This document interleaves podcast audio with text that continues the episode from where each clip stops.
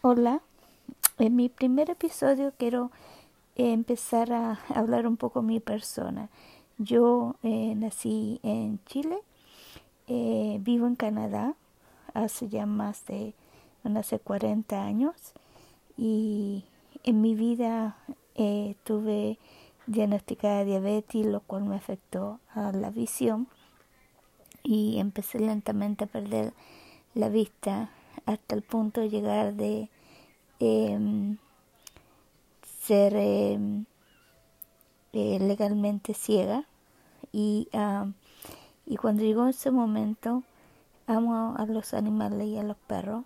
Empecé a buscar información cómo obtener un perrito lazarillo para yo poder hacer mi vida más fácil. Y fue un proceso bien largo en lo cual hay muchos factores que al decidir ir por un perrito tiene que estar segura. Primero, amar a los perros. Segundo, ser responsable.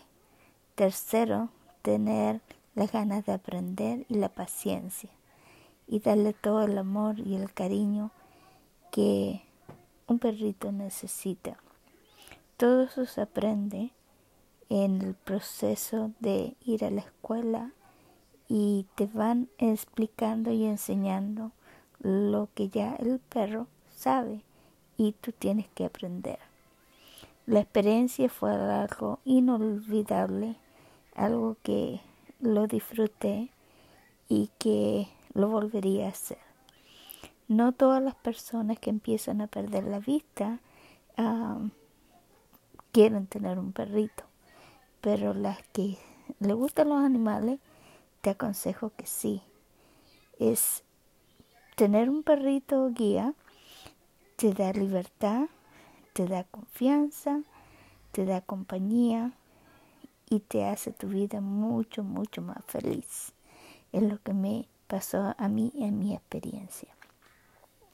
Hoy día empiezo este capítulo a contar todo lo que hice paso a paso para que si tú personalmente necesitaras en el futuro un perrito guía o conoces a alguien que necesite esto, de buscar las escuelas, cómo aplicar, qué es lo que requiere y contarte mi experiencia en la escuela. Es algo inexplicable y ah, mi perrito se llama Iverson y eh, es un labrador retriever. Es mi mejor amigo, mi compañero y me ayuda 100% a ser mucho más independiente. Por eso he decidido comenzar esta historia y espero de que la escuche y te uh, pueda yo dar más información o enseñarte las cosas que se tiene que hacer cuando ves a un no vidente en la calle con un perrito.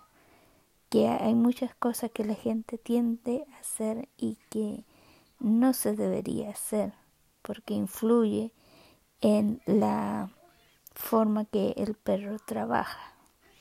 Pero bueno, la vida es así hay que aprender día a día, enseñar día a día a, las personas para que así vayan aprendiendo y tengan un conocimiento al saber cuando una persona tiene un perro que te guía y esa es mi intención.